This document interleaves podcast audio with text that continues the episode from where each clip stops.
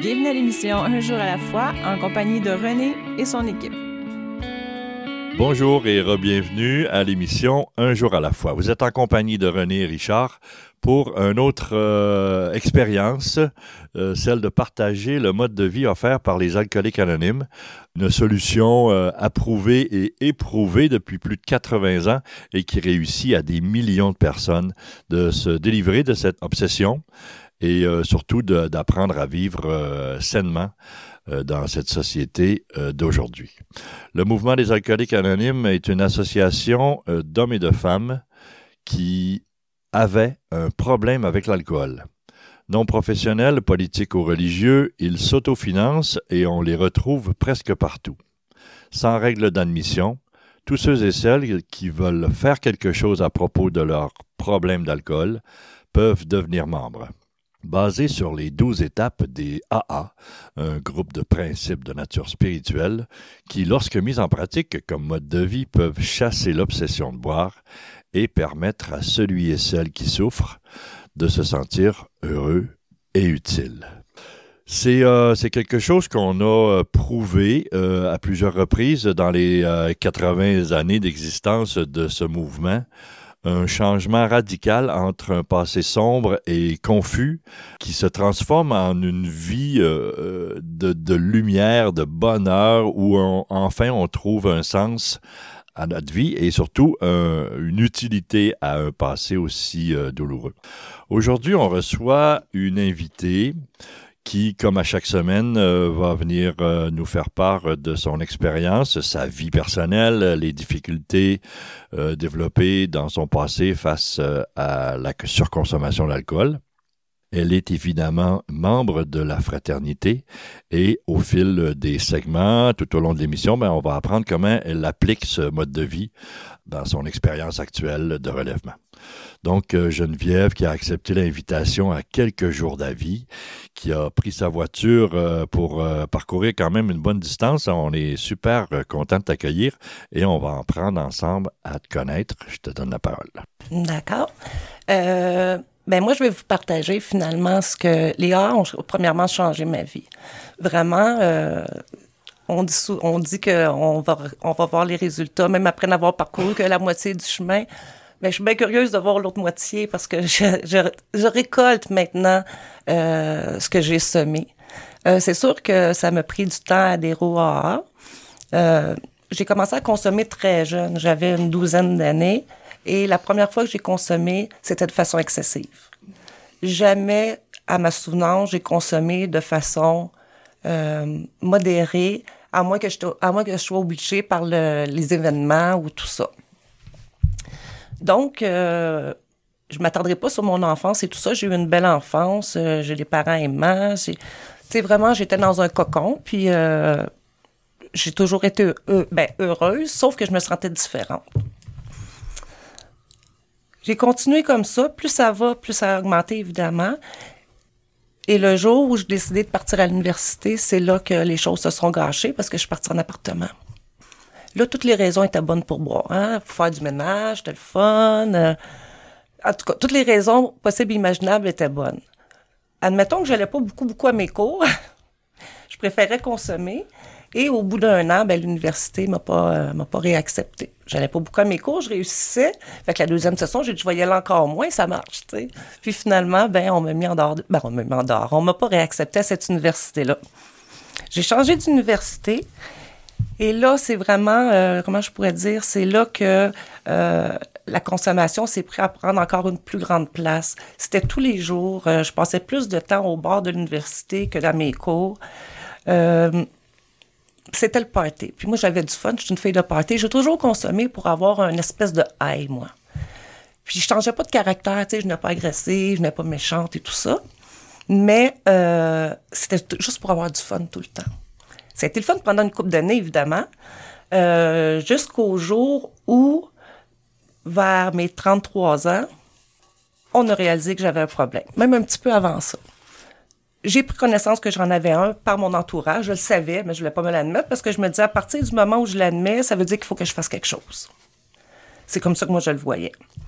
Donc, euh, vers l'âge, c'est ça, de un petit peu avant 33 ans, Euh, on m'a référé à un médecin qui était comme spécialiste en toxicomanie puis en alcoolisme. Je suis allée là et là, il m'a prescrit un médicament qui n'existe plus ou peu aujourd'hui. C'est un ancien médicament qui s'appelle l'antabuse. Et ce médicament-là, si tu bois en prenant ça, tu deviens malade, malade, malade. Donc, pendant un an et demi, j'ai pris ce médicament-là. Sauf que si mon chum s'en allait une fin de semaine chez ses parents avec les enfants, ben moi, la wise, hein, je commençais à arrêter, j'arrêtais le médicament trois, quatre jours avant. Même au bout de trois, quatre jours, je filais pas trop bien, même si je buvais. Donc, le médicament, tu sais, je prenais pas la chance de boire. C'était comme... Mais c'était par obligation, c'était pas par choix. C'est la Ce médicament-là faisait en sorte que je ne pouvais pas. Mais j'étais pas encore... Je m'étais pas encore... je m'étais pas encore avouée alcoolique. À 33 ans, là, euh, ça pouvait plus durer. Ça pouvait plus durer. Donc, je suis rentrée en thérapie pour la première fois. À cette thérapie-là, c'était basé sur les 12 étapes, mais je me rappelle pas d'une étape. Moi, la seule affaire, c'est quand je suis arrivée là avec mon ego, j'étais pas comme les autres parce que moi, dans ma tête, ça faisait un an et demi je consommais plus. Fait que la première semaine et demie, la seule chose que j'ai fait, c'est d'essayer de me trouver un truc pour m'en aller. Parce que je me disais, à ce prix-là, je serais bien mieux dans le sud. Je voulais m'en aller, mais euh, il fallait que je sorte pour une bonne raison, pour pas que ma famille, je voulais pas décevoir personne non plus. Les meetings, moi, ça m'intéressait pas. J'avais, j'avais préjugé, je sais pas pourquoi. Puis là, c'est là que j'ai fait mon premier meeting. Euh, c'est sûr que tu es dans le premier meeting que tu fais, tu es avec les résidents qui sont à la maison de thérapie. Donc, tu crées des liens avec eux. C'est moins gênant et tout ça. Puis après mon meeting, je me suis dit, oh mon Dieu, c'est ça un meeting? Ben, ça a bien de l'allure et tout ça. Au bout d'une semaine et demie, deux semaines, j'ai fini par m'avouer alcoolique. Fait que ça, ça a été un grand pas de fait. De m'avouer, oui. D'en être convaincu, pas sûr. Alors, euh, à un moment donné, j'étais en thérapie, puis il y avait un, prêtre qui était là, puis il m'avait dit, je vais prier pour toi. Ben, j'ai dit merci beaucoup. Et quand je suis sortie, que mon conjoint est venu me chercher avec mes enfants, il a dit, elle, elle va s'en sortir. Puis moi, ça m'est resté ça. Puis j'ai eu une grâce, j'ai pas eu soif. Il y a quelque chose qui s'est passé, la soif m'est partie, je suis sortie de là, là, et pendant dix ans, je, suis restée abstinente. J'ai fait aucun meeting. Au bout de dix ans, hein, ce qui devait arriver arriva, j'ai rechuté. Tu sais, on dit c'est insidieux et tout ça. Moi, vu que je le prenais pour avoir du fun, euh, j'aimais ça boire socialement. Un moment donné, je me mets à suivre des cours de Zumba, puis tout ça. Puis là, je rencontre des, des femmes. Puis là, on va-tu prendre une bière? On va-tu prendre ça? On va-tu prendre ça? Puis moi, j'avais comme plus d'amis dans ma région parce que j'étais déménagée et tout ça. Donc, j'avais pas de rapport avec des gens là, que ça faisait longtemps. Fait que là, je me faisais des... Il y avait des amitiés qui se développaient. Et là, je retombais dans, dans ma tête, je retombais comme si j'étais adolescente comme si c'était le fun puis le party encore. Alors, euh, ça a commencé comme ça, tranquillement. Puis là, on me dit, oh, j'entendais souvent, ça va te ramener à la même place où tu étais. Mais moi, je me suis convaincue que non. Parce qu'au début, c'est vrai que je buvais progressivement. Tu sais, fait que je buvais pas beaucoup. Je me disais, mon Dieu, je suis correct, je suis capable de me contrôler. Fait que, tu sais, ça fait ça une couple de semaines, une couple de fois. Jusqu'au jour, à un moment donné, ça se m'a déboulé ça a déboulé et là, euh, je suis tombée, euh, j'ai recommencé à consommer de façon régulière, puis je dirais même euh, quotidienne. Et moi, ça m'a amené des comportements de menteuse. Ben, ben menteuse. Très manipulatrice. Moi, j'avais mon conjoint qui me disait T'as-tu bu? Ben non, ben non, tu sais. comment tu, pourquoi tu penses ça de moi? Puis, tu sais, là, c'est comme si j'étais insultée qu'il pense que j'avais bu, tu sais. Puis, euh, puis c'est ça. Puis à un moment donné, euh, ça a été la même, la même affaire. Ma mère m'attend au restaurant pour ma fête. Moi, je sors à l'extérieur de la ville. Je passe tout droit. Euh, quand j'arrive, mes parents, ma mère a terminé de manger et tout ça. Puis elle me dit, ah, tu une belle hier. Et là, je pars. Ben voyons donc. Puis là, là ça me fait de la peine l'opinion que tu as de moi. Puis, tu sais, là, j'en mets, j'en mets, j'en mets, là pour me protéger finalement, puis pouvoir continuer à consommer. Alors, euh, suite à cette euh, rechute, ça a duré deux, ans. Là, mon chum, il me disait tout le temps, il disait que j'étais doum-doum, tu sais, parce que moi, je viens pas vite, puis je suis pas bien intelligente. Je me répète, je me répète, je me répète. Puis là, il me disait, t'es doum-doum, puis je sais pas qu'est-ce que t'as.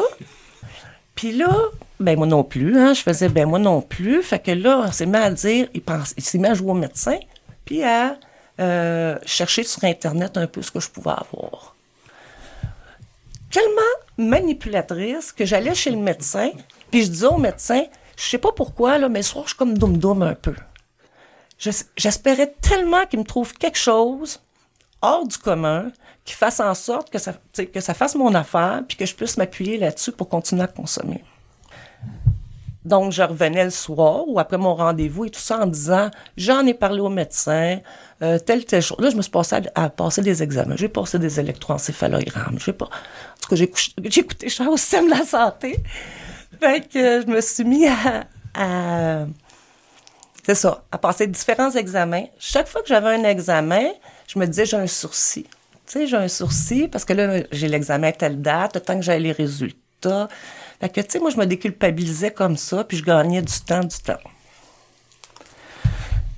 J'ai, euh, j'ai berné mon conjoint pendant deux ans. Il y en a qui vont me dire, mon Dieu, il n'est pas vite, vite, vite. Non, il n'est pas vite, vite, vite. non, non, c'est pas vrai. Euh, pendant deux ans, je lui ai compté des menteries, puis je pense qu'il voulait me croire. Geneviève, on est impatient de connaître la suite de ce dénouement. Tu es une très bonne raconteuse. On est déjà euh, intégré à ce à cet historique. Hein. On a passé à travers euh, rapidement à travers une enfance, une adolescence, un début de vie adulte euh, où la consommation s'est installée et un dix ans d'abstinence sur lequel tu es passé très rapidement. On pourra peut-être y revenir tout à l'heure. Merci. On revient après cette pause. Je me sentais seule, angoissée, agressive, et je m'apitoyais sur mon sort. Je voulais juste mourir. C'est pourquoi je continuais à boire. Personne n'aurait pu vivre un tel cauchemar. Puis j'ai assisté pour la première fois à une réunion des AA. À mesure qu'elle se racontait, j'ai découvert que toutes ces personnes avaient connu le même enfer. Je n'étais donc pas la seule.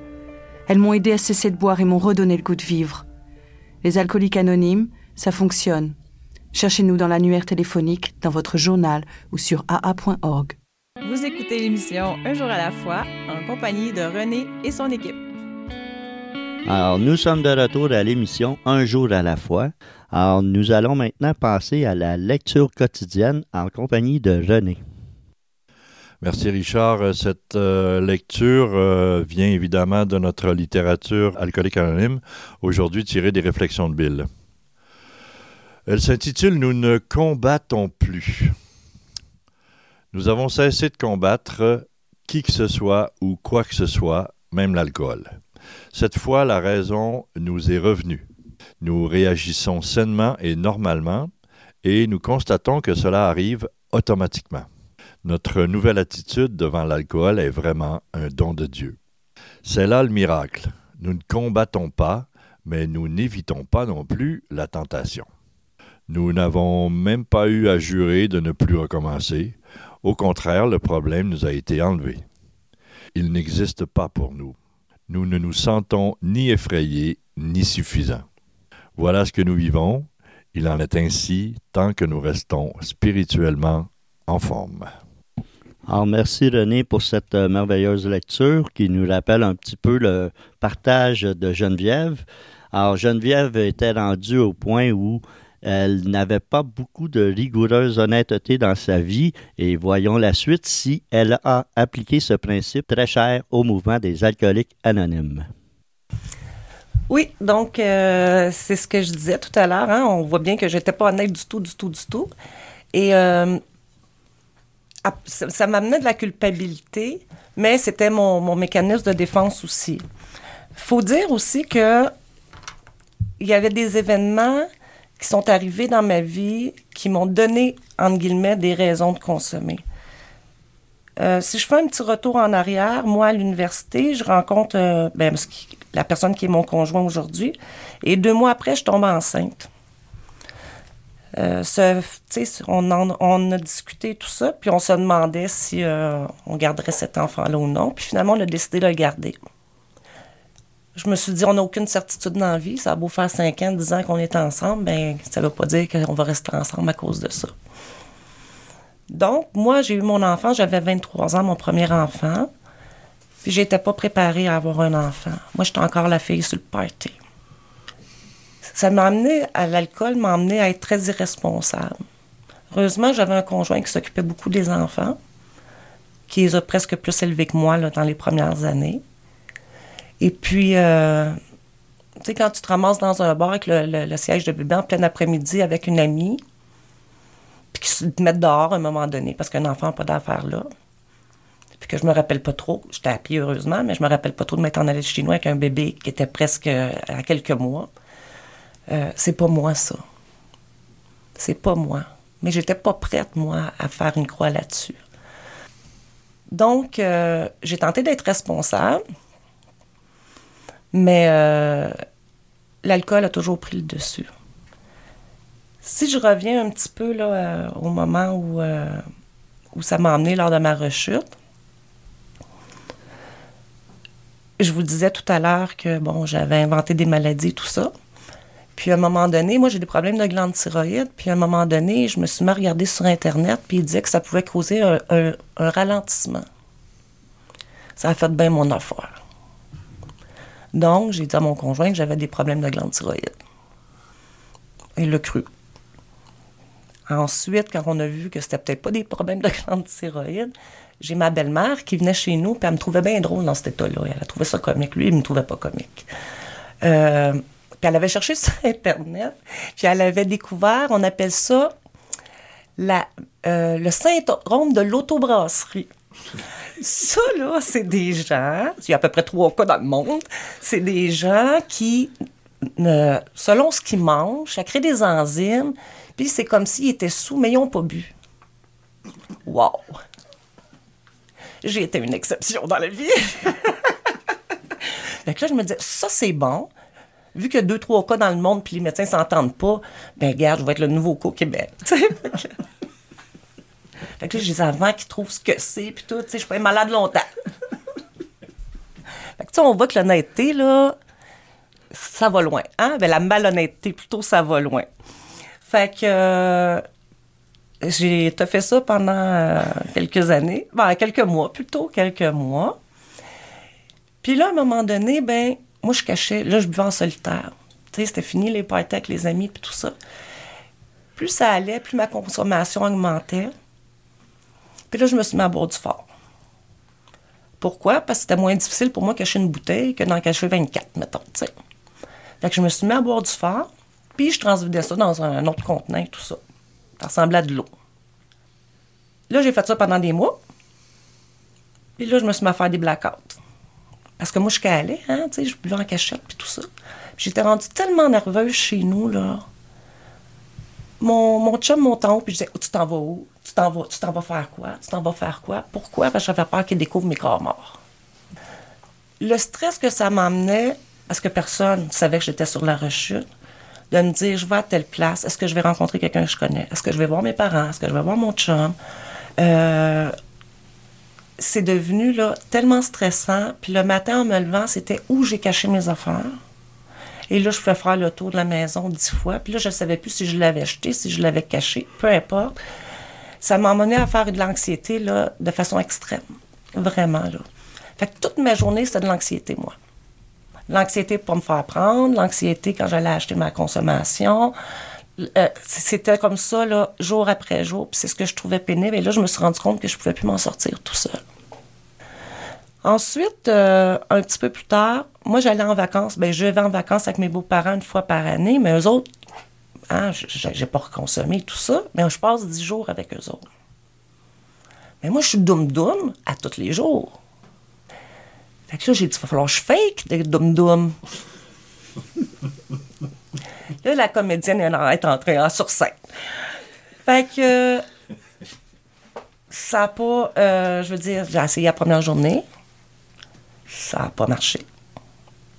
Puis là, je, commençais à avoir vraiment le mal-être. Je commençais à atteindre le, fond du baril. Puis j'avais une, espèce de conscience que là, il fallait que j'arrête. Fait que je me suis installée sur le bord de la piscine, puis je me suis mis à écrire une lettre que j'adressais aux gens que j'aime. En leur disant, je m'excuse pour le scénario que j'ai monté, de vous avoir inclus dans mon scénario alors que vous n'avez rien demandé. Et tout ça. Là, puis là, j'explique. Puis je pleure en écrivant ça. Puis là, je m'étais dit, je voulais pas donner ça aux gens que je connais tout de suite. Je me suis dit, je vais arrêter de consommer, puis dans un an, je vais leur donner la lettre. Comme ça, je les décevrai pas trop. Ils vont dire, ben, ça fait quand même un an qu'elle aurait arrêté. sais. Fait que tout était comme calculé dans ma tête. Mais là, je chantais que j'étais rendue presque. J'avais presque un ultimatum. Là. Fait que euh, c'est ça. Donc, euh, au courant de la semaine, mais mon chum, au bout de deux, trois jours, il me dit Mon Dieu, il dit comme un record. Hein? Ça fait deux, trois, deux, trois jours que t'es pas d'homme d'homme. Puis, mon Dieu. Fait que là, il me regarde, puis il me dit T'as pas de problème de glande thyroïde, hein? Je réponds non. Il dit T'es sa rechute? Oui. Là, moi, je m'attendais à une crise, tu sais, là, tabarouette, tu m'as niaisé pendant des années. Euh, je pensais d'avoir, tu sais, vraiment, moi, j'aurais pris ça, bien personnellement, j'aurais été. Euh, je me serais sentie trahie, tu sais, beaucoup. Mais non. Il a, pris ça de façon très sereine en disant Je sais que tu as une maladie, tu sais. Fait que moi, là, tout au cours de ma vie, de, de, de mon cheminement avec cette personne-là, j'ai été euh, appuyée, j'ai été comprise. Alors, euh, la seule chose que je lui demandais, je lui disais, je vais arrêter tout seul, je vais aller chercher de l'antabus, je vais faire du meeting, euh, dis-les pas à personne, dis-les pas à mes parents, je veux pas que mes parents, je voulais pas décevoir personne. S'il te plaît, parle-en pas à personne. Il respectait ça. Sauf que je faisais du meeting, mais je buvais avant. J'arrivais pour le partage. Moi, j'allais fouiner dans la vie du monde, finalement. C'est ça que je faisais, tu sais. J'arrivais pour le partage, j'étais fini, je me sauvais pour montrer que je voulais m'en sortir. Puis c'est arrivé un jour, à un moment donné, où euh, mon fils a trouvé une canette dans l'auto. Moi, j'étais complètement irresponsable. Je vivais dans l'auto parce que j'étais toute seule. C'était un moment où j'étais toute seule. Puis il envoie la photo à son père. Et là, euh, ben, mon conjoint Stéphane me renvoie la photo. Me renvoie la photo. Et puis, euh, j'ai pas eu le choix d'abdiquer, hein, d'avouer finalement que c'était comme ça. Sauf que je m'en sortais pas, là. Il me disait, as-tu consommé? Là, il commençait à me Oui, là, j'étais sa rechute tout le temps, finalement. sais, selon lui, là, j'étais sa rechute. À toutes les fois, il me demandait, finalement, j'avais consommé. Donc, euh, là, je me suis dit, faut que je fasse quelque chose. Faut que je fasse quelque chose. Puis, je voulais pas retourner en thérapie. J'ai dit, envoyez-moi pas en thérapie. Je sais tout ce qu'ils vont me dire. Et je vais faire une je m'en rappelle, bon, tout ça. Un matin, euh, mon, me réveille, mon chum est parti au golf avec un de mes enfants. Et là, moi, je trouve plus ma bouteille de consommation, où j'ai caché, que j'ai transvidé ma consommation. J'avais mis ça dans mon sac de sport. Et là, à un moment donné, je me suis même demander est-ce qu'il l'a trouvé ou c'est moi qui l'ai trop bien caché? Puis moi, dans la vie, j'évite les conflits. J'ai toujours évité les conflits ça me pue au nez, j'évite ça. Puis euh, là, moi, il fallait que ça se règle tout de suite là, dans ma tête. Il fallait que je sache tout de suite parce que là, je vivais une anxiété. Puis au bout de quelques heures, mon fils est revenu, puis j'ai dit Où ton père? Ben, Il me dit Il a joué un autre neuf trop au golf. Ah, ben, tabarouette, il fallait que j'attende encore. Puis là, à un moment donné, je suis toute seule chez nous. Puis là, je vois mon chum arriver. Je vois ma mère arriver. Je vois ma soeur arriver. Puis je vois mon père arriver excusez l'expression, là, j'ai fait Ah, tabarnak. Là, je venais d'être prise, tu sais, sur le fait. À ce moment-là, tout le monde est entré, puis tout le monde m'a fait une boule d'amour. Alors, euh, puis ils m'ont dit Geneviève, on t'aime comme tu es, on sait que tu es malade. Ah, merci Geneviève. Je dois t'interrompre pour la deuxième pause. Mais on voit que la rigoureuse honnêteté est très difficile à mettre en pratique dans la vie, mais grâce à des êtres euh, extraordinaires de ta famille, ben ils ont su te donner l'amour et non pas te juger. Alors c'est merveilleux. Alors on va voir la suite de ton rétablissement après cette pause. Ce dont je me souviens le plus souvent, c'est la solitude que je ressentais, l'isolement au milieu du monde. À la fin, je trouvais plus de plaisir à boire. Depuis que j'ai commencé à assister aux réunions des AA, Je me sens revivre, et c'est peut-être ce que j'ai vécu de plus important. Je m'aime réellement moi-même, et c'est très bon. Les AA sont comme un miracle dans ma vie. Les alcooliques anonymes, ça fonctionne. Cherchez-nous dans l'annuaire téléphonique, dans votre journal ou sur aa.org. Vous écoutez l'émission Un jour à la fois en compagnie de René et son équipe. Alors, nous sommes de retour à l'émission Un jour à la fois et René va nous informer de ceci. Oui, c'est le moment euh, en cours d'émission de faire une pause et de vous informer du merveilleux site Internet qu'on a créé pour vous, le un jour à la fois-émission.org. Sur ce site, on a accumulé près de 200 partages qui sont en banque en format euh, fichier évidemment et que tu peux écouter sur tes appareils intelligents. Donc un moyen euh, internet de rester en contact avec le mode de vie qui ne remplace pas une réunion évidemment, mais qui complète la démarche. Euh, tu peux écouter ça en prenant ton bain, faisant ton jogging, en te déplaçant en voiture. le partage de Geneviève d'ailleurs va s'y retrouver dans quelques semaines. Il y a aussi là-dessus les heures de diffusion de nos trois partenaires radio qui nous diffusent à travers euh, la, province et évidemment une adresse courriel pour nous contacter, nous rejoindre, débuter une discussion et peut-être venir nous visiter en studio euh, comme Geneviève le fait pour venir partager ton histoire. Alors nous sommes de retour avec Geneviève qui nous a laissé dans un moment très émouvant où est-ce que l'amour était omniprésent et nous allons poursuivre avec ce merveilleux voyage que Geneviève a débuté.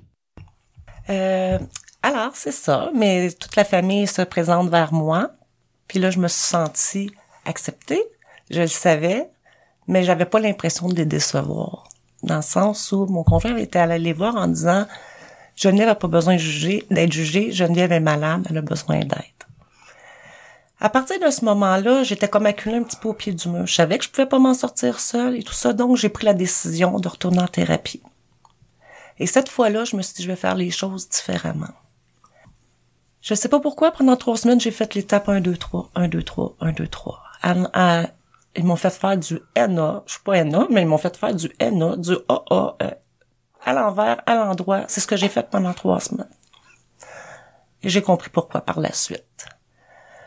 Faut que je précise quelque chose de merveilleux qui s'est présenté là-bas. Moi, j'ai eu comme euh, un clin d'œil de mon Dieu à moi. J'ai eu comme un clin d'œil. Pour faire une histoire courte, il y a une fille avec qui je suis en thérapie qui est, qui est athée.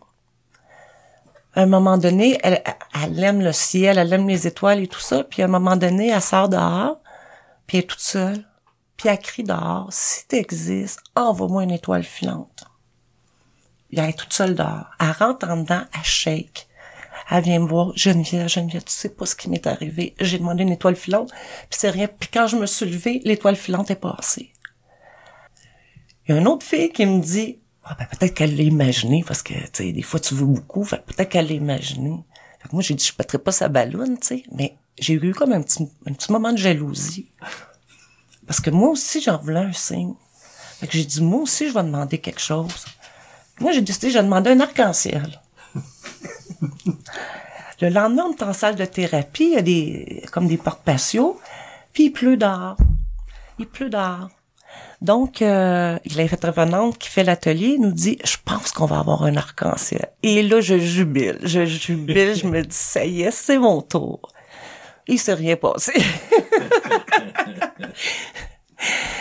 Mais, je compte, parce que je me faisais pas confiance. Je me disais, si je demain, est-ce que je vais être capable de ne pas consommer? Puis la réponse était tout le temps, je le sais pas.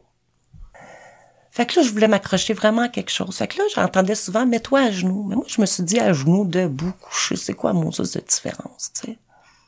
Mais un jour, j'ai plié les genoux. Puis j'ai encore demandé mon Moses d'arc-en-ciel. Le lendemain, je me réveille. Moi, je suis pas pas mal dans la vie, là. Le lendemain, je me réveille, je suis zen, zen, zen. Tellement que je sais qu'il y a quelque chose qui se passe que je suis pas comme d'habitude, tu sais. Je suis tellement zen, puis là, je me promène, je suis comme sur un nuage, je souris bien facile, c'est vraiment particulier. Puis je sors dehors, puis il y a deux, filles qui sont devant moi.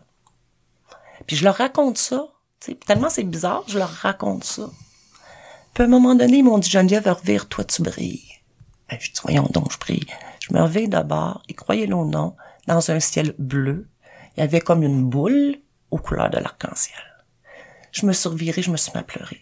Je pleurais, je pleurais, je pleurais. Les filles ont dit, revire-toi encore. Et c'est disparu.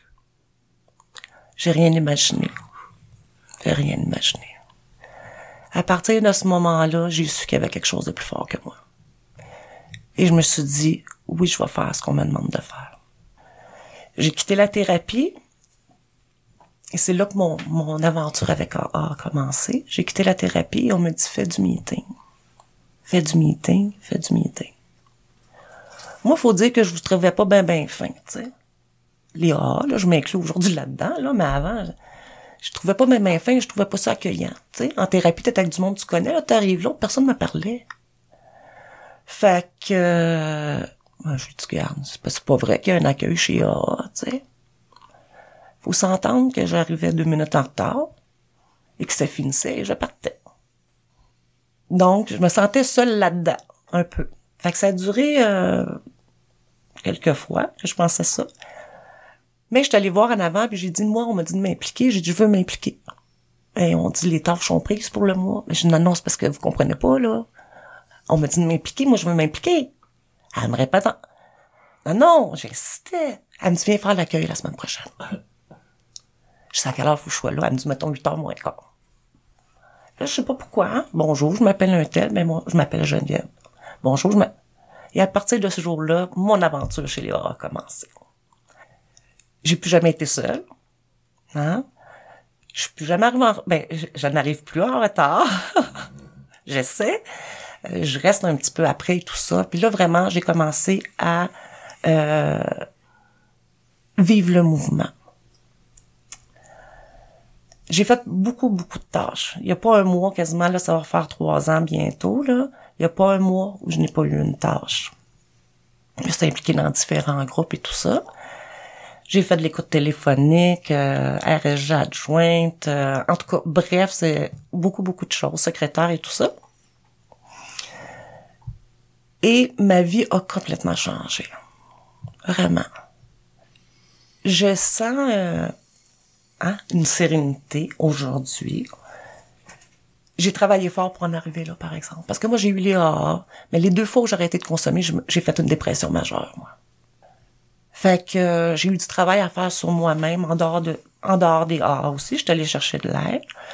Mais euh, j'ai fait mes 7, 8, 9, 10 meetings par semaine pendant deux ans, sûr, sûr, sûr. Aujourd'hui, j'ai pas délaissé les meetings, là. J'en fais peut-être deux, trois par semaine. Euh, mais il faut que je mette de l'équilibre dans ma vie aussi. Dans le sens où il y a ça. Le mode de vie, je le vis au quotidien. Fait que ah, fait toujours partie de ma vie. Et les gens que je côtoie maintenant, ce ne sont à 99% que des membres AA.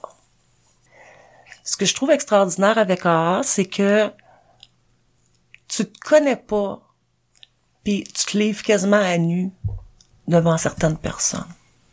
Lors d'un partage, par exemple. Moi, j'ai toujours comparé ça, j'ai dit comme si je me promenais face à l'air devant tout le monde.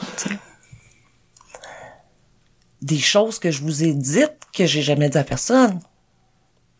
Puis j'ai dit ça sans avoir peur de me faire juger. On est comme une micro-société, mais il y a quelque chose de commun qui nous unit. Puis de pas se sentir seul, moi, c'est ça qui a fait toute la différence. Tu je me disais tout le temps, il y avait beaucoup de... Tu sais, il y en a qui on, on, dit des têtes blanches et des têtes blanches, euh, ce qui est pas nécessairement toujours le cas. Mais j'ai appris à apprécier ces personnes-là. Puis ces personnes-là, par leur expérience, m'ont fait cheminer dans AA. J'ai euh, des amitiés extraordinaires. Je te, je honnête dans ma vie, puis je vous donne un exemple comment la malhonnêteté, maintenant, c'est plus pour moi. La semaine dernière, j'étais avec une amie AA, justement. Puis ça me tente pas d'aller à mon meeting de tâches. Ça me tente pas, mais j'ai une tâche. Fait que j'y écris. Je manque très, très rarement. Je pense que ça fait deux fois en trois ans. Ça me tentait pas. Fait que là, j'ai écrit, je vais pas au meeting, mais par contre, je vais aller faire ma tâche parce que c'est important. Puis là, un moment donné, ben, ma tâche, j'avais plus le goût d'y aller. Fait que j'ai écrit à RSG comme quoi je serais absente cette journée-là. Le lendemain, cet ami-là vient à la maison, puis on parle, on parle, puis un moment, elle me dit « Ah, t'es pas allé au meeting pantoute? » Et moi, je réponds Ben oui, je suis partie au break. Parce que je voulais pas décevoir. Parce que j'avais pas été faire ma tâche, elle m'avait dit c'est super important, puis ton groupe d'attache et tout ça. Je suis venue mal automatiquement. Automatiquement, ça m'a ramené dans mes anciens comportements. Donc, euh, j'en pleurais, là. Mais elle était partie. Ça a pas pris deux minutes. Hein. On dit réparer vos torts hein, dès que vous vous en êtes rendu compte, là. C'est ce que j'ai fait. Puis je lui ai dit, je suis désolée, je voulais pas te décevoir, mais c'est moi que je déçois. Ça m'emmène dans mes anciens comportements. Puis, euh, je suis pas capable de vivre avec ça. Je sais pas pourquoi je te dis ça.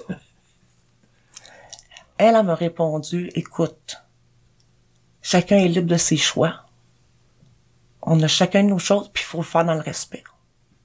Elle dit, moi, je suis comme terre entière. Elle dit, ce qui me fait peur, c'est que tu délaisses les meetings.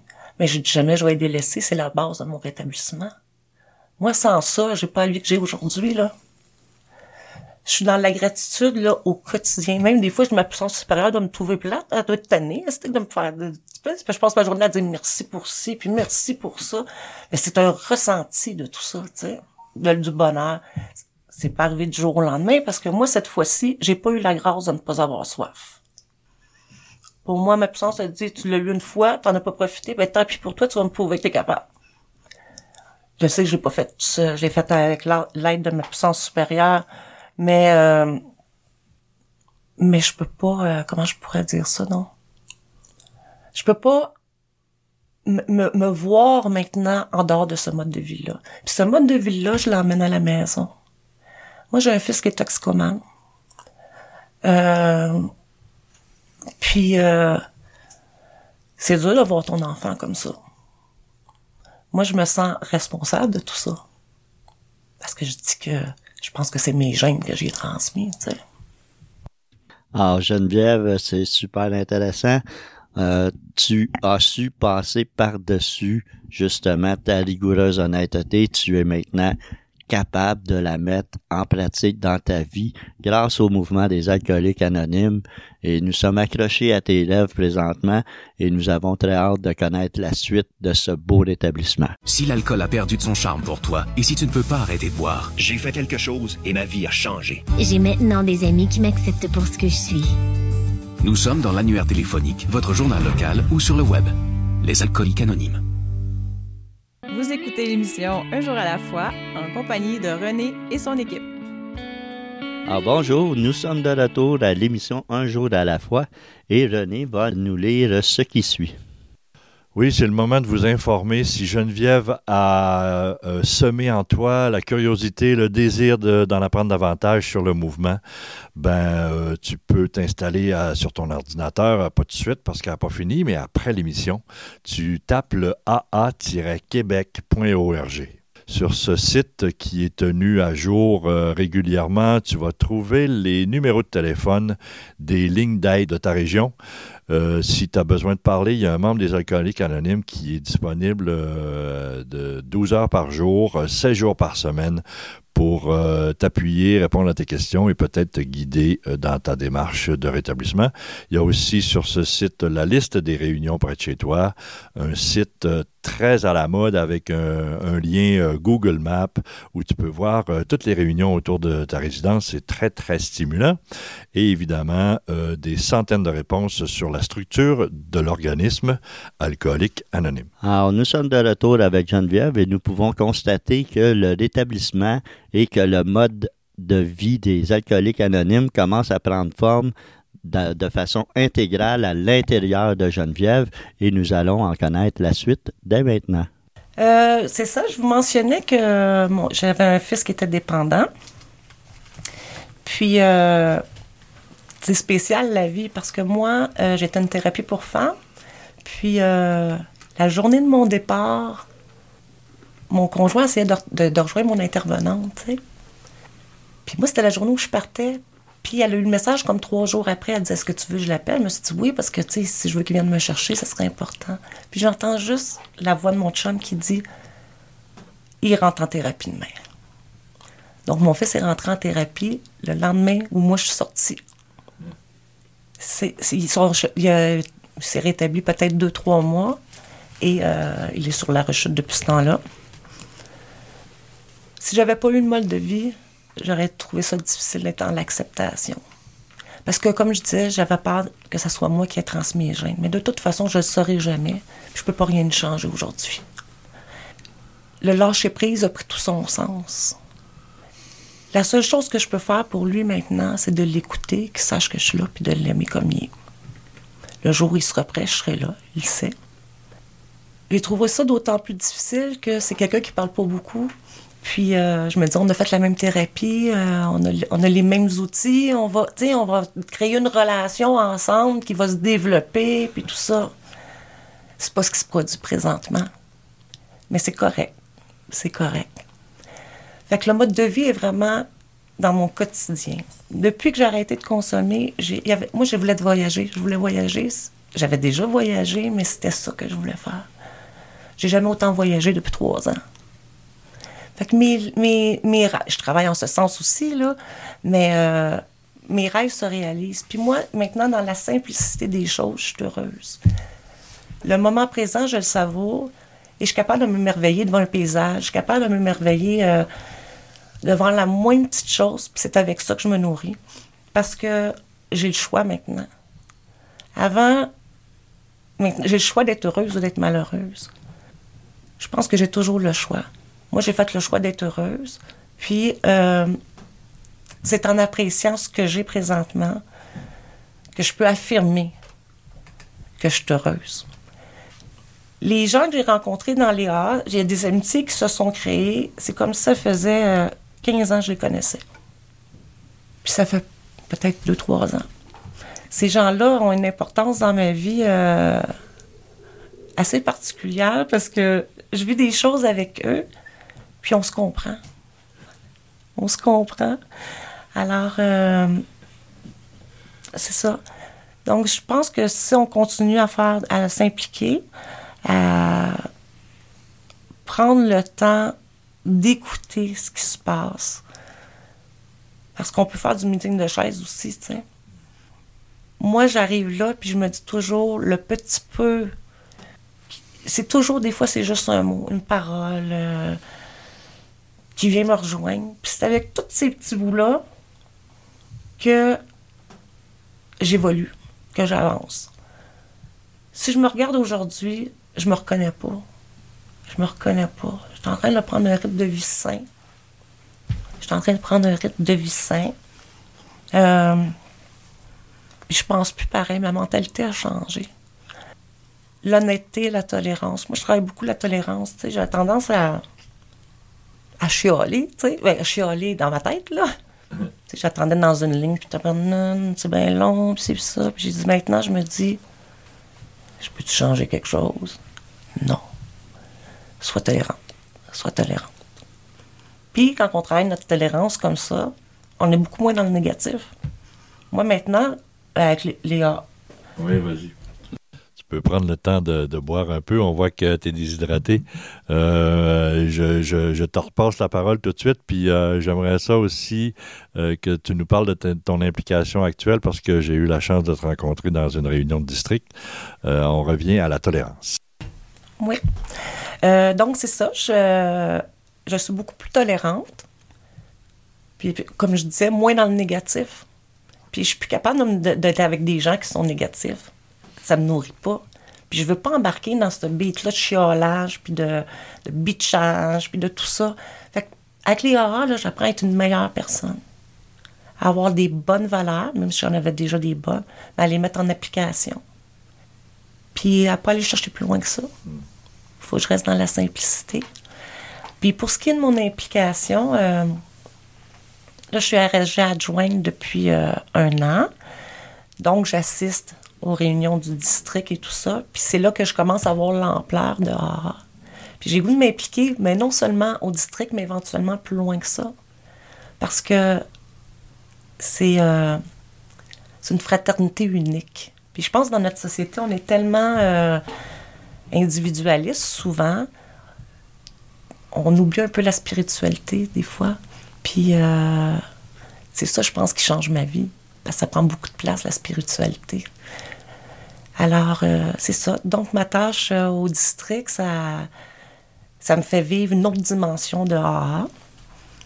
Puis, ça me permet de rester, euh, de rester simple. Tout ça me permet de rester simple parce que je le fais pas pour le standing de dire bon, hein, moi je suis rendue RSG adjointe. Je veux dire, pas du tout. Je le fais pour moi puis pour les autres parce que d'aider les autres, ça devient vraiment important par un geste, une parole, d'être à l'écoute finalement des autres. Euh, c'est ça qui, qui me nourrit, puis c'est l'enrichissement personnel que j'ai maintenant. Peux-tu expliquer à nos auditeurs qu'est-ce que c'est un RSG, un district? C'est quoi au juste l'ampleur, la structure de AA à travers euh, la province et le monde? Est-ce que c'est, ça semblerait que c'est mondial, cette, structure-là? Euh, RSG, dans le fond, c'est responsable des services généraux. Donc, on est comme. Euh, on représente notre groupe. On est. ça, on représente notre groupe. On est comme gardien des traditions. Alors, euh, c'est nous qui parlons. Bon, qui. euh, comment je pourrais vous dire ça, non? C'est nous qui. Euh, qui arrivent, par, par exemple, au district, s'il y a des, des, des, gens qui ont des questions, qui ont... Nous autres, on rapporte finalement ce que les gens désirent, leur opinion et tout ça. Nous, on le rapporte au district. Puis le district, ben, c'est comme toute la région, finalement. C'est comme chaque membre de tous les groupes. Il y a un membre par groupe. Euh, chaque groupe est là, dans la circonférence là, euh, du district 87, nous autres. Puis, euh, c'est ça. Ensuite, après le district, ben là, il y a New York. New York, c'est comme le siège social. Ben, c'est pas comme, c'est le siège social de AA. Et puis, euh, c'est de là que, que tout part, finalement, là c'est une grosse machine. On s'imagine, c'est un petit, un petit groupe, c'est un meeting, puis un autre petit groupe, c'est. Mais c'est beaucoup plus, beaucoup plus grand que ça. Puis de pas se sentir. Parce que quand tu es dans des regroupements comme ça, te rends compte que c'est immense, puis qu'on est tellement à vivre cette problématique-là. Mais d'apprendre à vivre avec nous emmène, euh, comme je disais tout à l'heure, à être des meilleures personnes, puis nous apprendre à vivre avec cette euh, différence qu'on a peut être très enrichissant. Fait que moi, je sais que c'est une maladie, mais je vois plus l'alcoolisme comme euh, quelque chose de dramatique. Parce que je l'accepte maintenant. C'est juste quelque chose avec lequel il faut que je vive. Puis j'essaie de vivre de mon mieux avec ça. Geneviève, il nous reste euh, à peu près une minute à combler. Est-ce que tu vas pouvoir euh, instruire nos auditeurs sur la définition d'une puissance supérieure en 2020? Comment est-ce qu'elle se manifeste? Comment est-ce qu'elle s'appelle, la tienne? Moi, ma puissance supérieure, euh, j'ai bien cherché. Hein? Puis je me disais, j'essayais de, de, trouver, une, parce qu'on me disait à ton image, une puissance supérieure à ton image. Moi, je, me, je croyais en Dieu, mais tu sais, j'étais pas pratiquante et tout ça. Mais là, je me, disais, il faut que je m'en trouve une autre. Avec lui, ça marche pas, tu sais. fait que là, j'ai une tante qui était bien, bien aigrie avant de décéder. Fait que je me suis dit, je vais prendre elle. Elle va, elle va, vouloir, elle va pouvoir se racheter, tu sais. De, de, de l'au-delà, elle va se racheter. Je cherchais, je cherchais comme une, tu sais, vraiment. Puis je me suis rendu compte que j'avais pas besoin d'aller chercher si loin que ça. Ma puissance supérieure, dans le fond, moi, je peux pas m'en sortir seule. Je confie ma vie puis c'est cette puissance supérieure-là qui mène. Tant qu'elle a le contrôle, tout va bien. Si moi je prends le contrôle, ça va pas bien. Puis je sais vraiment, par toutes les choses, les témoignages, toutes les choses que j'entends dans les AA, ça ne peut pas être des hasards. Il y a vraiment quelque chose, il y a des miracles qui se passent. Fait que c'est de là l'intérêt pour moi de, continuer à enrichir ma spiritualité. Alors, merci Geneviève euh, pour ce beau témoignage et on peut voir euh, toutes les couleurs de ton arc-en-ciel, hein, cet arc-en-ciel qui t'a amené à ta belle puissance supérieure. Alors, euh, on te remercie pour ce beau témoignage très coloré et je tiens à remercier tous les participants à cette émission, les invités, l'équipe technique qui travaille très fort à faire le montage de ces belles émissions et aux auditeurs ainsi qu'à nos partenaires radio. C'est Richard et René qui vous souhaitent une bonne semaine.